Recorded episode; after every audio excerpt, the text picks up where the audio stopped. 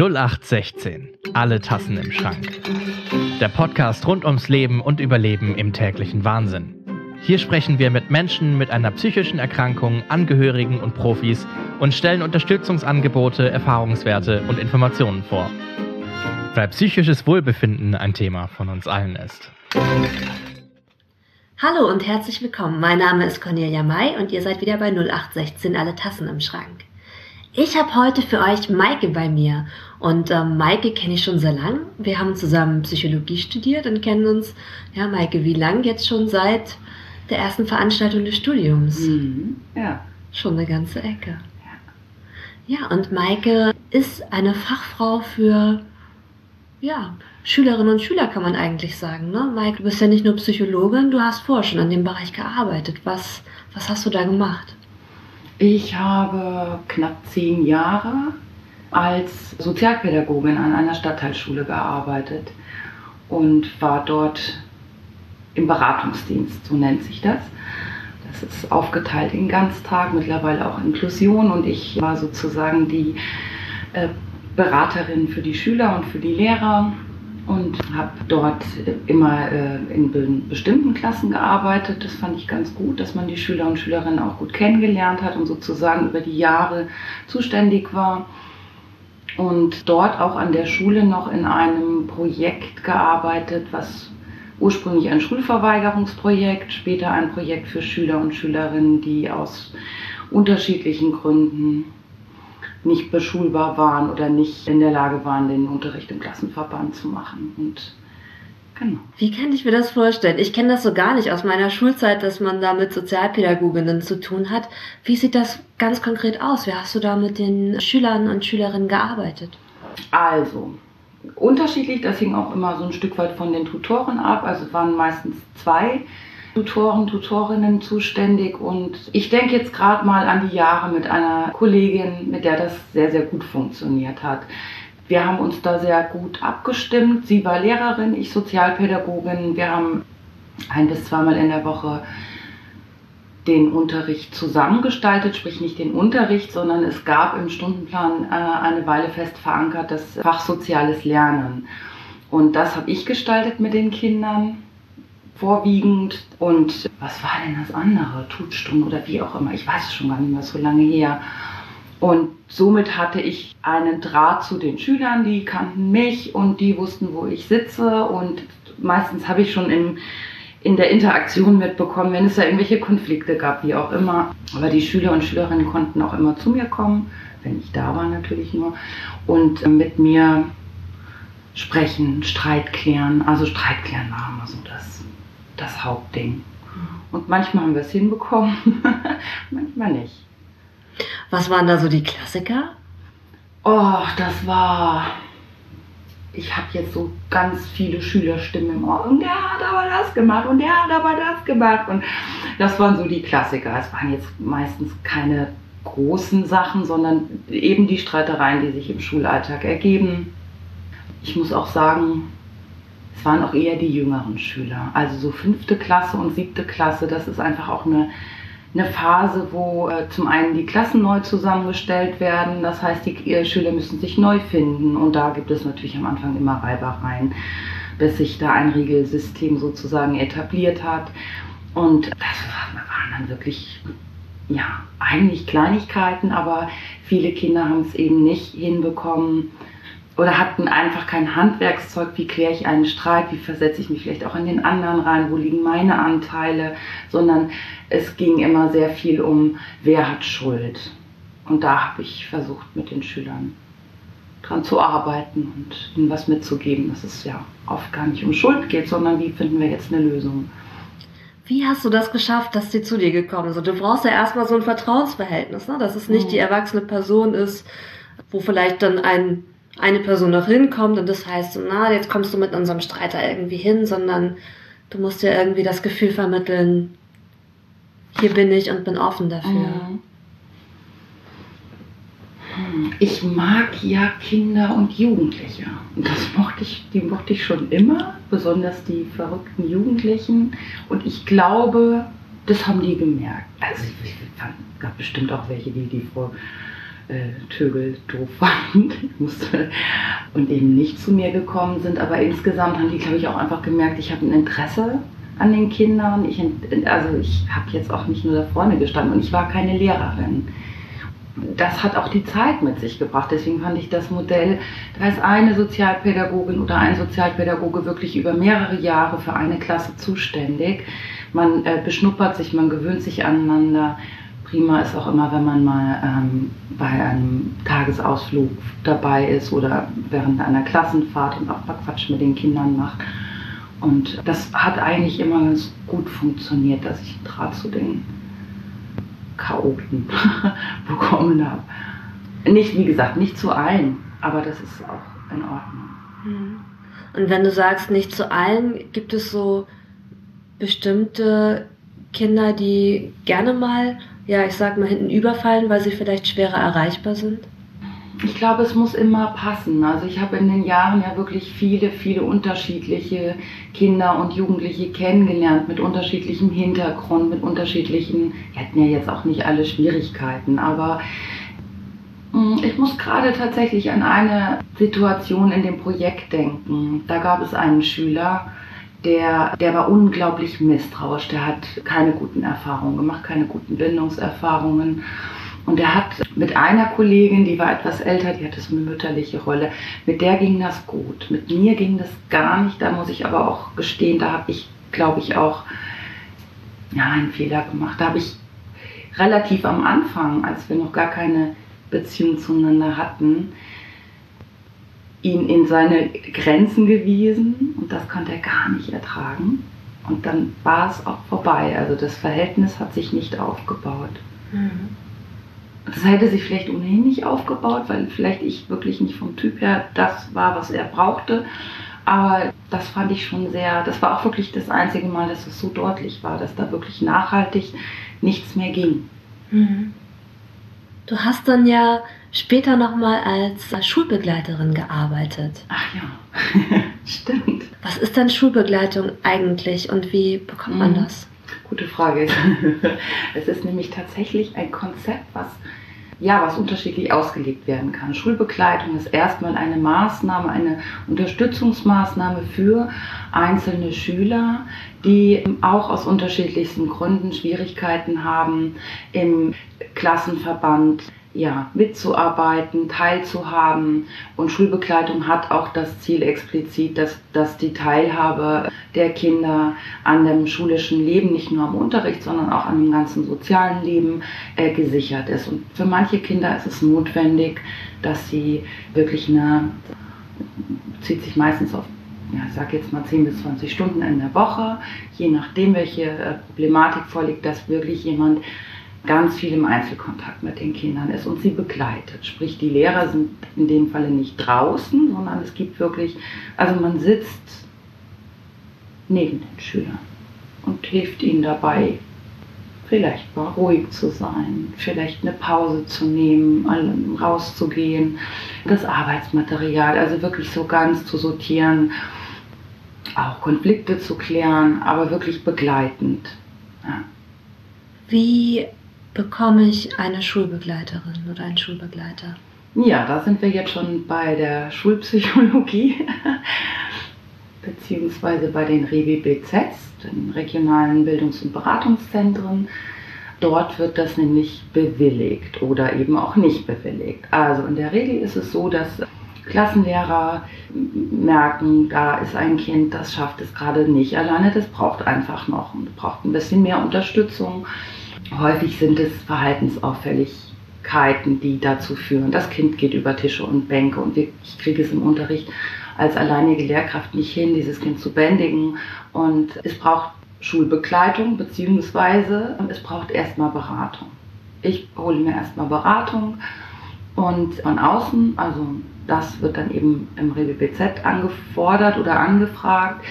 Aber in dem Beratungsprozess deutlich wird, das reicht nicht. Wir überlegen uns Maßnahmen, was kann getan werden. Und es reicht nicht aus. Dann kann im zweiten Schritt überlegt werden, macht eine Schulbegleitung Sinn. Und dann äh, werden Anträge ausgefüllt und Stellungnahmen geschrieben und das ganze Prozedere wird in Gang gesetzt und am Ende wird im besten Fall eine Schulbegleitung bewilligt. Passiert das immer durch die Lehrkraft oder können das auch Eltern selber machen? Nee, das passiert in der Regel durch die Lehrkraft. Mhm. Also Eltern haben schon auch die Möglichkeit, diese Idee einzubringen. Also es läuft auch manchmal gut zwischen Elternhaus und Schule und da ist ein guter Kontakt. Und dann ja, ergibt sich das entweder im Gespräch. Die Idee wäre vielleicht Schulbegleitung sinnvoll, könnte das helfen, aber die Schulen sind diejenigen, die das beantragen. Was sind denn das für Kinder und Jugendliche, die Schulbegleitung bekommen? Vielleicht kannst du auch ein bisschen erzählen mhm. aus deiner Zeit als Schulbegleiterin. Mhm. Ja, ich hatte irgendwie eine relative Bandbreite. Also ich hatte einen Schüler, der hat einfach verweigert. Der hatte keinen Bock, der hat keinen Sinn, also war eben auch das entsprechende Alter, aber das hat sich schon auch über Jahre entwickelt und da war sozusagen meine Aufgabe, ihn ja, zu motivieren. Also das ist, äh, glaube ich, das A und O. Einmal eine Vertrauensbasis herstellen, eine Beziehung aufbauen.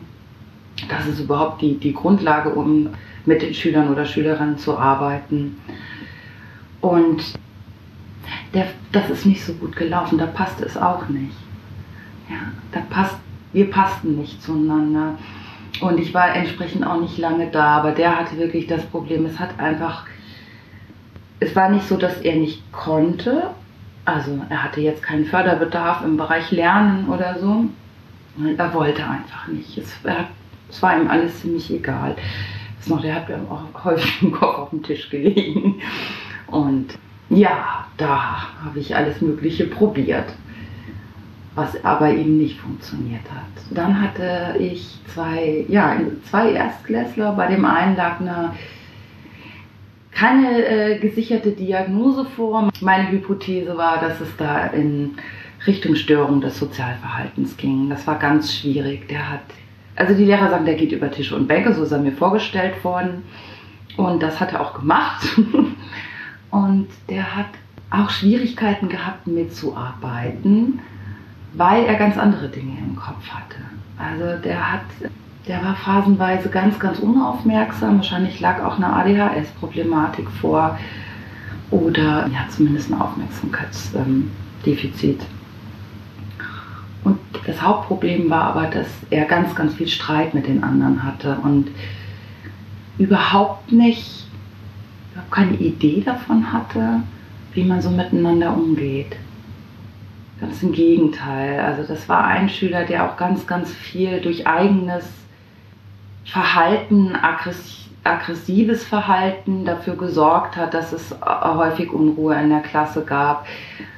Ja, der ist dann auch manchmal einfach rausgerannt und der hatte seine Impulse nicht. Und also da war wirklich, das war so eine ganz komplexe Problematik. Und da konnte, habe ich auch gemerkt, ich kann als Schulbegleiterin wenn ich Glück habe, ein ganz bisschen was mitgeben, aber nicht so richtig viel ausrichten. Wie viel Zeit hast du denn mit den Kindern und Jugendlichen als Schulbegleiterin? Bist du nur in der Unterrichtszeit dabei oder in einem Teil der Zeit oder gibt es auch drumherum Termine?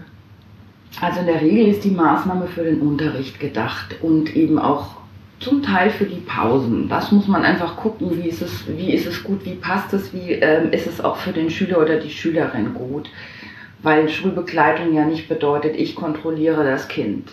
Und das soll es auch nicht. Aber ja, zum Teil war ich auch in den Pausen zumindest präsent, ansprechbar. Und vielleicht auch ein Stück weit, auch wenn es nicht gewollt ist, aber ich habe selber gemerkt, ein Stück weit hat man doch auch eine Kontrollfunktion.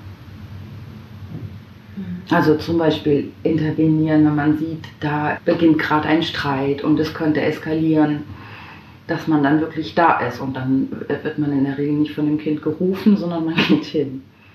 Als du das gerade eben gesagt hast, hat sich so deine Mimik ein bisschen bewegt und deine Stirn sich so in Falten gelegt. Mhm. Ist das etwas, ja, von der Rolle her, was schwierig ist, in dieser Doppelfunktion zu sein. Einerseits mhm. bist du supportend da und andererseits kommst du dann in Situationen, wo auch die Erwartung an dich herangetragen wird oder wo es auch dazugehört, dass du intervenierst? Ja, das ist schwierig. Das ist immer wieder ein Eiertanz. Am besten lässt sich das minimieren, also lösen lässt es sich nicht. Aber es ist immer sehr, sehr gut, wenn man mit den Lehrkräften im engen Kontakt steht und das auch für die Kinder deutlich wird und da die Rollen auch klar verteilt sind. Ich bin nicht die Lehrkraft.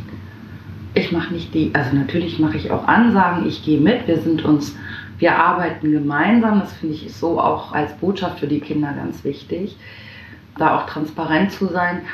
Aber ich habe eine andere Funktion und trotzdem kann ich in dem Moment, in diesem ganzen schulischen Kontext, es gibt Regeln, ich bin diesen Regeln ja dann, ich gehe mit diesen Regeln auch mit und kann nicht zu dem Kind sagen, okay, jetzt ist Pause oder keine Ahnung, jetzt lassen wir die Regeln mal hinten runterfallen. Und genau in den Fällen, wo ich mit den Lehrkräften im guten Kontakt war und wir uns wirklich auch gut abgestimmt haben und überlegt haben, welche Rolle wie und wie transportieren wir das dem Schüler oder der Schülerin, da hat es meistens ganz gut funktioniert. Und wenn aber von Seiten der Schule, es sind ja nicht nur die Lehrkräfte, da ist dann eine Sonderpädagogin oder ein Sonderpädagoge, dann sind noch Sozialpädagogen oder Erzieher da. Letztlich haben viele Schüler die Schulbegleitung haben ein ganz schönes Hilfesystem so um sich herum, allein schon schulintern.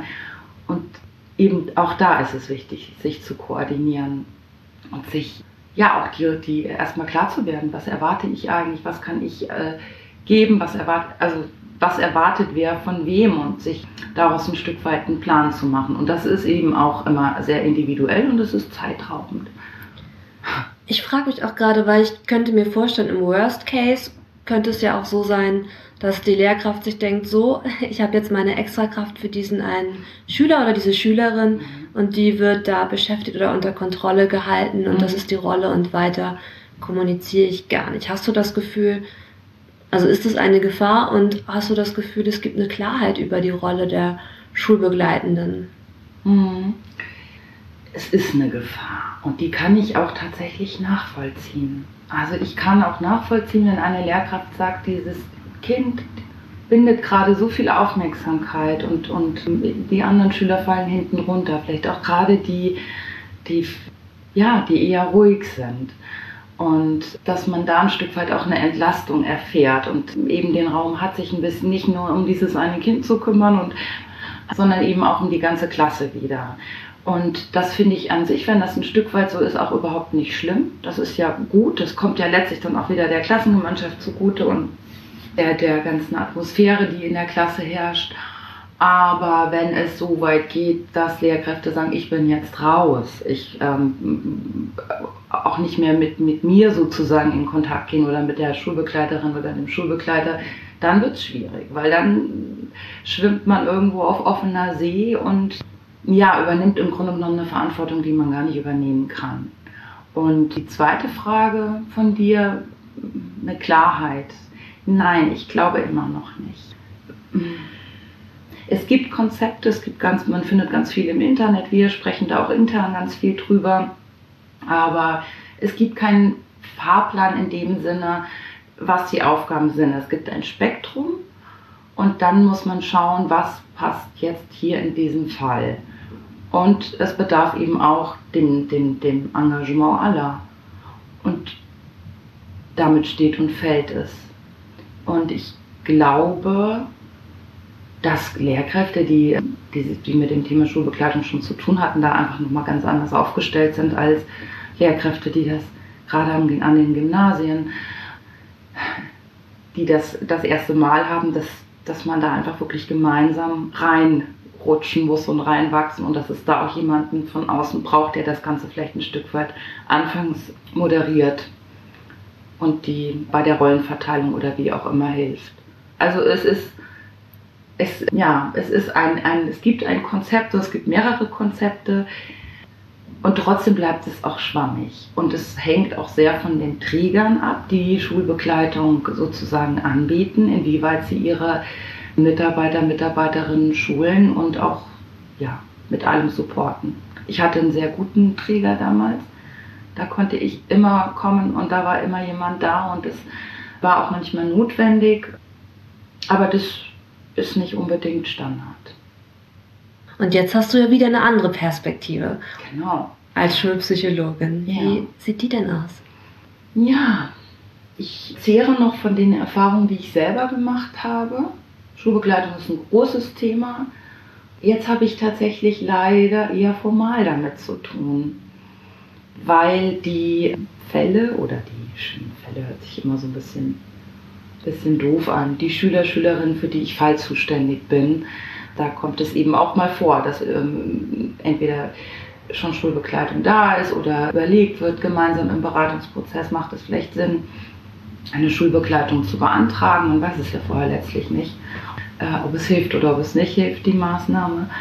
Und genau, letztlich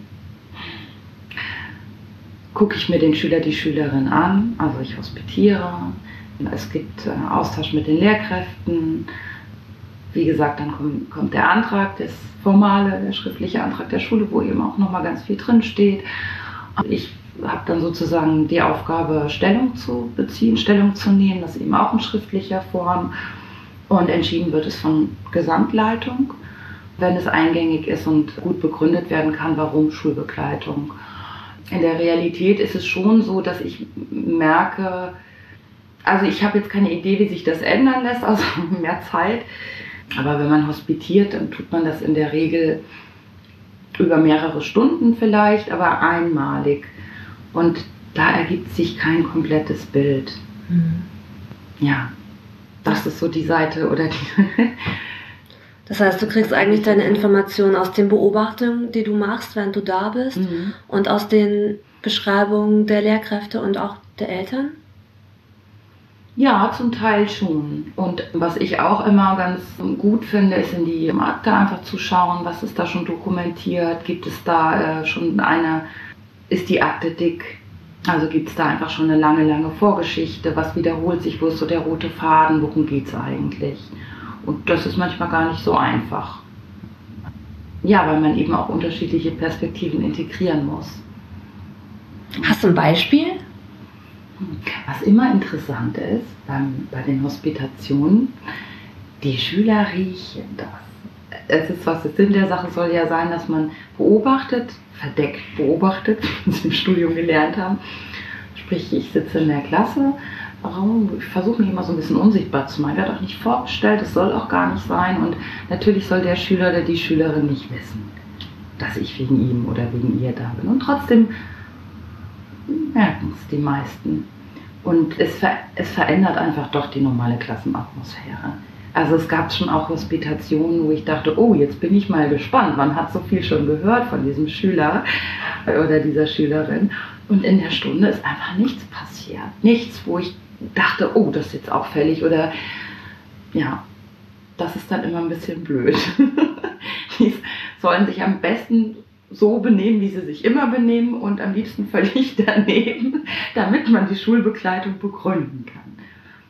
Ich frage mich gerade, wie erfahren die das denn normalerweise, dass sie Schulbegleitung bekommen oder wird das gemeinsam besprochen oder wie läuft das ab? Auch unterschiedlich. Da finde ich immer wichtig, das muss ich dann aber auch mit auf dem Zettel haben. In erster Linie natürlich die Lehrkräfte, weil die ja tagtäglich mit den Kindern zusammen sind dass es transparent gemacht wird. Es gab aber auch schon, also dass die Schüler darauf vorbereitet wurden. Nicht im Sinne, manchmal macht es Sinn zu fragen, also es gibt, ich denke gerade an einen Schüler, der auch schon älter, der hätte das gut gebrauchen können. Er hatte ähm, ja aufgrund einer Autismus-Spektrum-Störung Schwierigkeiten, sich zu organisieren, sich zu strukturieren und hätte eigentlich gut, also hätte gut von der Schulbegleitung profitieren können, hat aber gesagt, er will das nicht. Und dann macht es überhaupt keinen Sinn. Äh, in der Regel finde ich es wichtig, dass die Schüler darauf vorbereitet werden. Oh, das könnte jetzt mal so ein bisschen auch motiviert werden das auch, auch als eine, äh, eine, eine Unterstützung dargestellt wird. Aber es gab auch schon Fälle, oder es gibt Fälle, wo man sagt, das ist nämlich die andere Seite, dass die Schüler sich auch äh, stigmatisiert fühlen können durch den Schulbegleiter oder durch die Schulbegleiterin. Und dass man dann sagt, okay, die Person, die Schulbegleitung, die Schulbegleitung übernimmt, ist in der Klasse, kümmert sich erstmal um alle Kinder irgendwie und man nähert sich sozusagen erstmal an. Und das wird, ja, am Anfang erstmal nicht transparent gemacht, dass dieser Mensch, dieser erwachsene Mensch jetzt genau für dich da ist, weil es keinen Sinn macht, weil es einen Widerstand auslösen könnte. Und mh, mm, in der Regel habe ich Also es kann natürlich sein, dass es schon passiert ist. Wahrscheinlich ist es schon passiert. Ich habe aber noch nie davon gehört, dass ein Schüler oder eine Schülerin die Schulbegleitung total abgelehnt hat und gesagt, ich möchte das nicht und das dann sozusagen wieder eingestampft wurde, die Maßnahme. Mhm. Also man kann schon viel mit Beziehung und Zuwendung und das einfach auch nochmal deutlich machen, was, wie auch der Schüler davon profitieren mhm. kann, kann man schon einiges machen bei Kindern und Jugendlichen. Schwieriger Balanceakt auf jeden Fall. Ja, ja. Das ist eben, das hat so viele Ebenen. Das wird mir jetzt auch nochmal so bewusst. Es ist eigentlich, wird dieses Konzept wahrscheinlich nie glasklar sein können im Sinne von, Schritt 1, Schritt 2, Schritt 3 und in der Situation so, weil eben so viele, weil es so komplex ist und weil so viele mitspielen und weil es so viel zu beachten gibt. Und ich frage mich gerade, du hast ja eben auch gesagt, dass du diesen einen Fall hattest, wo du sagst, die Passung zwischen uns hat einfach mhm. nicht gestimmt. Was ist denn in so einem Fall? Hattest du oder hat auch der Jugendliche oder die Jugendliche dann die Möglichkeit zu sagen, ist ja schon und gut, wir mhm. wollen Schulbegleitung beiderseitig haben, aber es passt halt mit uns nicht. Ja. Das finde ich auch wichtig. Also nicht am ersten Tag, weil man auch davon ausgehen kann, vielleicht hat der Schüler jetzt wirklich auch erstmal keinen Bock und will auch in Ruhe gelassen werden. Schulbegleitung nervt ja auch manchmal. Aber wenn man wirklich nach, ja, sag ich jetzt mal so ein paar Wochen ähm, Schulalltag, wenn da immer noch das Gefühl ist, egal von wem aus, dass ich, ich mag die Person nicht, dann macht das keinen Sinn. Und das kann ja von beiden Seiten aus sein. Das kann ja auch der Schulbegleiter, Schulbegleiterin sein, der sagt, ich habe irgendwie, und auch das passiert im professionellen Rahmen, ich habe keinen Zugang zu dem Kind oder ich habe so eine Abwehrhaltung. Und das, dann finde ich das eigentlich ziemlich professionell und auch fair dem Kind gegenüber zu sagen, vielleicht passt doch jemand anders mehr. Und das Kind hat genauso die Möglichkeit. Und in dem Fall war es so. Es gab dann einen, wir haben es dann gelassen, also ich war dann nicht mehr zuständig und es ist dann eine neue Person reingekommen.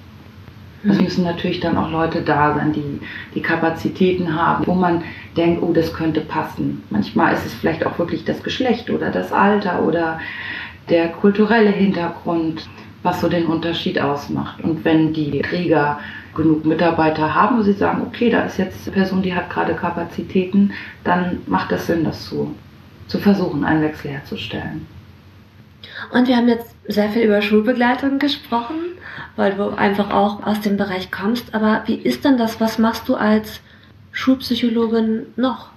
Was mache ich? Fallarbeit.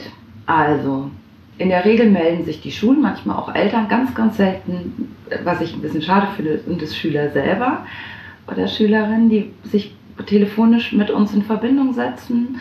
Und dort gibt es erstmal eine, eine, eine kurze Abfrage, worum handelt es sich diese Anrufe werden auf unserer wöchentlichen Konferenz vorgestellt, besprochen und dann verteilt.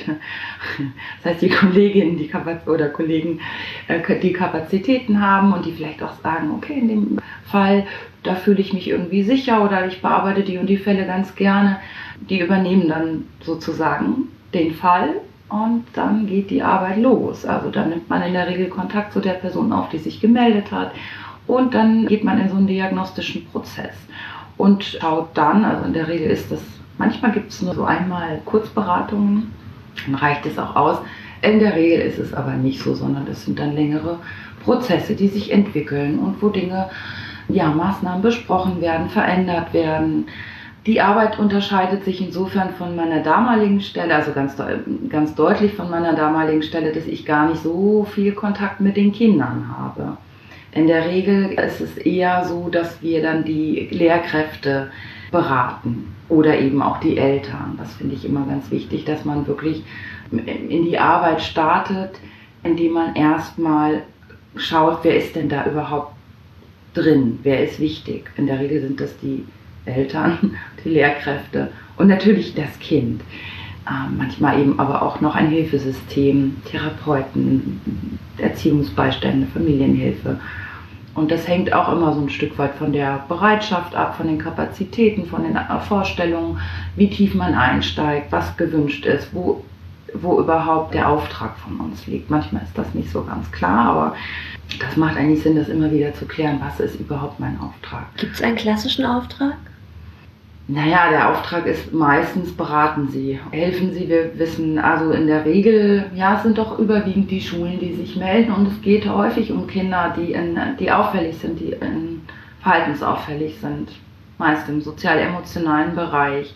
Und dann macht es auch Sinn, gemeinsam mal drauf zu schauen, dass auch jemand von außen, also man geht da natürlich in die Schule und hospitiert und schaut sich das an und hat vielleicht eigene Ideen oder sieht, hat nochmal einen ganz anderen Blick auch von außen und entwickelt sozusagen gemeinsam Ideen. Welche Strategien könnten helfen? Was braucht dieses Kind? Das finde ich immer eine ganz wichtige Frage. Aber der Auftrag ist oft erstmal recht schwammig und man muss da auch ein Stück weit aufpassen, dass man den Überblick behält, weil es eben doch häufig komplexere Geschichten sind. Mhm. Und ich habe im Internet auf der Seite vom RWZ gelesen, dass so Anfragegründe was sein können wie Hochbegabung, Konflikte, Lernprobleme, mhm. Mobbing, Opferschutz, psychische mhm. Probleme, Verhaltensprobleme, Schullaufbahnberatung. Gibt es so etwas, wo du sagst, das ist so das, was am meisten Raum einnimmt? Hm. Ja, genau, das, was du aufgezählt hast.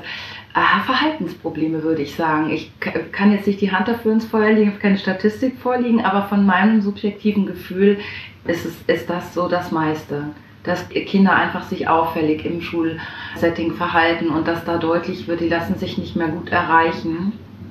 Durch, weiß ich nicht, einfache Maßnahmen, die Schulen ja auch haben. Das ist ja auch spannend. Ich denke mir gerade so, also ist der Normalfall eigentlich zumindest so aus, aus dem Bauchgefühl heraus, wir haben hier ein Kind und das zeigt ein Verhalten und das ist ein Problem. Das ja. ist dann ja eigentlich dann der Fall, wenn es schon sehr brennt. Ja, ja, Stadtteilschulen sind da am besten ausgestattet mit den internen Ressourcen. Also es ist ja schon so, dass alle Schulen, wie gesagt, die Gymnasien noch nicht so, leider, aber alle Schulen haben ja intern Beratungslehrkräfte, Erzieher, Erzieherinnen, Sozialpädagogen. Also wir sind dann sozusagen diejenigen, die angefragt werden, wenn dieses interne, diese internen Ressourcen erschöpft sind. Und dann kann man sich natürlich vorstellen, okay, das sind dann die Fälle, die hartnäckig sind. Also wo es einfach schon vielleicht auch eine längere, ja, eine längere Zeit sich äh, verhalten, was eben schwierig ist, manifestiert hat. Und wir kommen dann erst relativ spät ins Spiel. Ja. Wie sieht es denn mit dem Bereich der Prävention aus? Hm. Das ist ähm, ein wichtiger Bereich.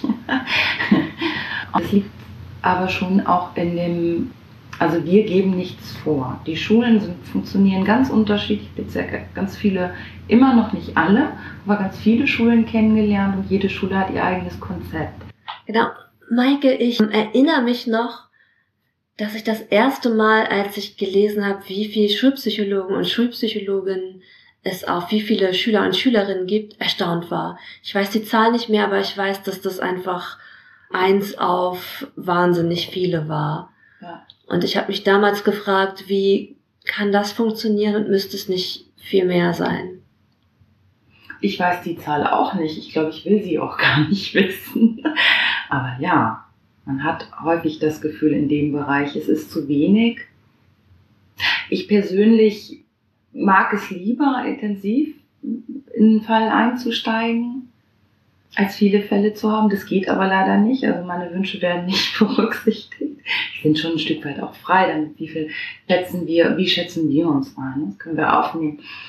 Und manchmal weiß man es einfach auch nicht. Was, was bedeutet das? Da gibt es einen Konflikt. Das kann ja alles und nichts bedeuten. Manchmal ist es ein Fall, der recht übersichtlich ist oder wo die Beratung dann auch schnell beendet ist, aber in vielen Fällen ist es das eben nicht. Und das finde ich manchmal unbefriedigend. Ich weiß nicht, wie es früher war. Ich meine, das war aber lange vor meiner Zeit, wahrscheinlich habe ich da noch gar nicht in Hamburg gewohnt, dass es mal Psychologen an jeder Schule gab. Oder zumindest an den damaligen Gesamtschulen. Dass äh, jede Schule oder vielleicht auch nur einige ihren eigenen Psychologen oder ihre eigene Psychologin hat. Und das, finde ich, macht Sinn. Wenn du jetzt mal so schaust über ja, deine ganzen Arbeitserfahrungen in dem Bereich Schule, was waren für dich goldene Momente und was waren schwierige? Also, wo ich wirklich, ich muss jetzt gerade lachen, weil mir so ein Bild in den Kopf kam. Ich habe mal bei einer Klassenfahrt teil. Also ich habe an mehreren Klassenfahrten, die habe ich mit begleitet und die waren eigentlich alle, nein, nicht alle, aber die meisten waren sehr schön. Und eine fand ich besonders schön. Das, da haben wir ganz, ganz viel gelacht. Das war auch so ein bisschen verrückt. Da waren wir surfen auf Rügen und es war arschkalt. Und aber wir haben es alle durchgestanden. Es gab auch Streit, aber wir haben wirklich total viel gelacht und äh, das war eine wahnsinnig gute Stimmung. Das war total schön und überhaupt auch so Ausflüge an sich. Und ja, und was ich, es hört sich so, so böse an, aber was ich natürlich auch immer genossen habe, war, wenn ich in, in, in einen Konflikt weiterhelfen konnte. Wenn ich mal ein bisschen meine Mediations- Kompetenzen ausbauen konnte oder anwenden konnte.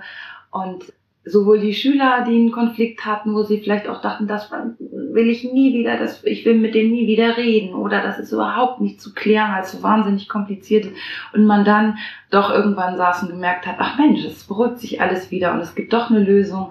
Das fand ich immer total schön und das hat mir auch immer ganz viel Motivation für die, ja, für meine Arbeit gegeben. Ja. Und schwierige Momente, viele.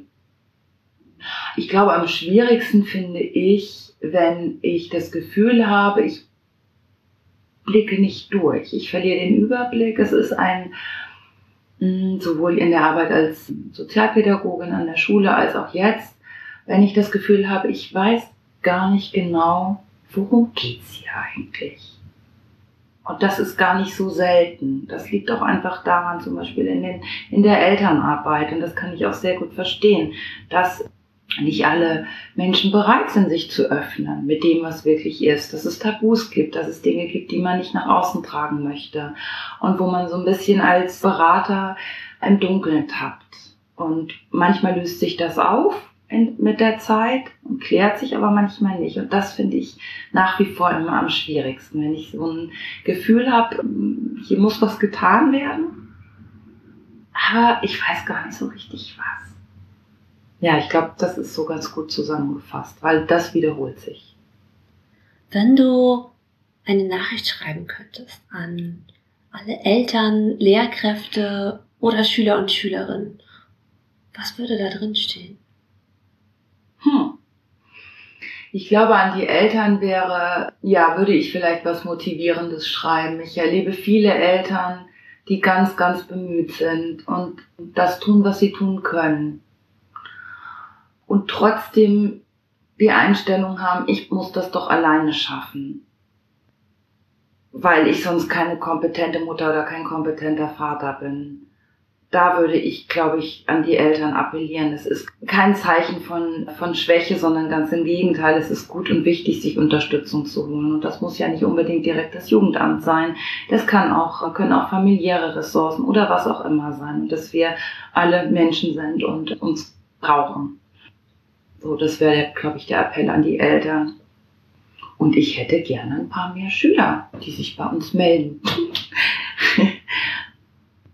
den Schülern würde ich schreiben, hallo, es gibt uns, meldet euch, wenn ihr Schwierigkeiten habt oder wenn ihr Unterstützung braucht. Wir sind nicht nur für, für Lehrer da und für Eltern, sondern auch für euch. Wenn das jetzt ein Schüler oder eine Schülerin hört, wie kann der Kontakt aufnehmen? Man findet uns im Internet, aber ich habe tatsächlich schon auch überlegt, wie ist das überhaupt, das Wissen von, also Schulen wissen, dass es uns gibt. Aber das ist tatsächlich eine gute Frage. Es gibt Schulen, da sind ganz viele Flyer, die hängen aus und die kann man sich nehmen für alle möglichen Beratungsstellen oder auch Jugendeinrichtungen oder was auch immer. Es gibt aber auch Schulen, die haben das nicht. Und da weiß ich tatsächlich, also man findet uns im Internet, man muss aber wissen, dass es uns gibt, weil wir sitzen ja nicht an Schulen direkt, sondern zwar in dem Stadtteil, aber in eigenen Büroräumen. Und gute Frage. Hättest du das als Schülerin gewusst oder hast du das gewusst? Ich komme ja aus Hessen. Es gibt dort einen schulpsychologischen Dienst, aber ich habe das als Schülerin nicht gewusst. Wir hatten Ich war auf dem Gymnasium, also da gab es auch keine Sozialpädagogen, Erzieher, was auch immer. Es gab einen Lehrer, der war Vertrauenslehrer.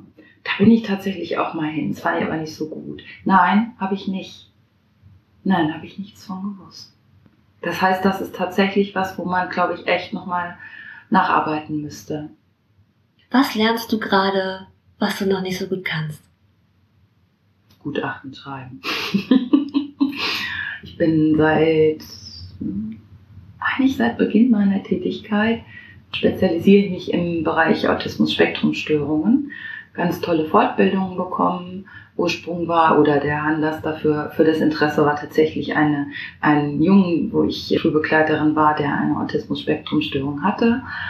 Und ich einfach gemerkt habe, das ist ein herausfordernder Bereich und da muss ich ganz viel lesen und bin immer noch nicht klug. Also das ist, würde ich so sagen, das ist der Bereich, wo man, glaube ich, unglaublich lange braucht, um, ja, um das Gefühl zu haben, ich habe so ein bisschen Einblick.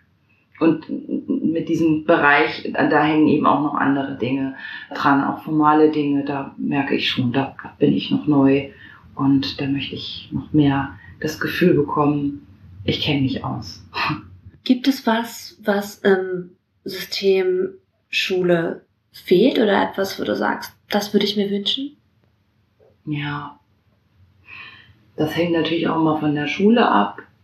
Es fehlt an, an Zeit, an Angeboten, an personellen Ressourcen. Nicht für alle. Es gibt ja ganz viele Kinder, die kommen gut durch ihre Schulzeit und die brauchen nicht diesen eins zu eins Kontakt. Aber es gibt eben auch viele Schüler, Schülerinnen, die das mehr brauchen. Und da ist das Engagement oder, oder die Motivation der Lehrkräfte das eine. Und das andere ist natürlich, was können wir leisten, auch wenn, also was, was können wir bieten? Und wenn wir noch so viel wollen, unsere Ressourcen sind begrenzt. Was glaubst du, sind die größten Herausforderungen für Schüler und Schülerinnen heute? Das ist ja anders als bei uns. Die sind ja den ganzen Tag in der Schule. Ne? Das ist ja wirklich, ja, Ganztagsschule. Und das ist eben schon lange nicht mehr nur der Ort zum Lernen, sondern eben auch zum Leben. Also Lernen im Sinne von dem sozialen Miteinander. Das macht einen ganz großen Teil aus. Wie gehen wir miteinander um? Wie verbringen wir die Pausen? Was ist, wenn Streit ist?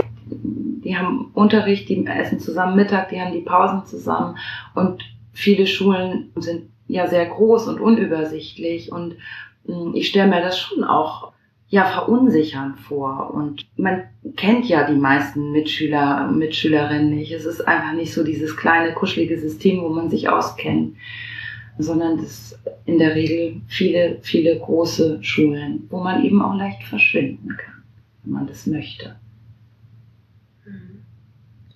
Maike, ich stelle am Ende jeder Folge immer eine Frage von der Person, die das letzte Mal davor bei mir im Podcast war. Und das letzte Mal davor hatte ich Susanne bei mir und die Frage von Susanne an die nächste Person ist, was macht dich glücklich?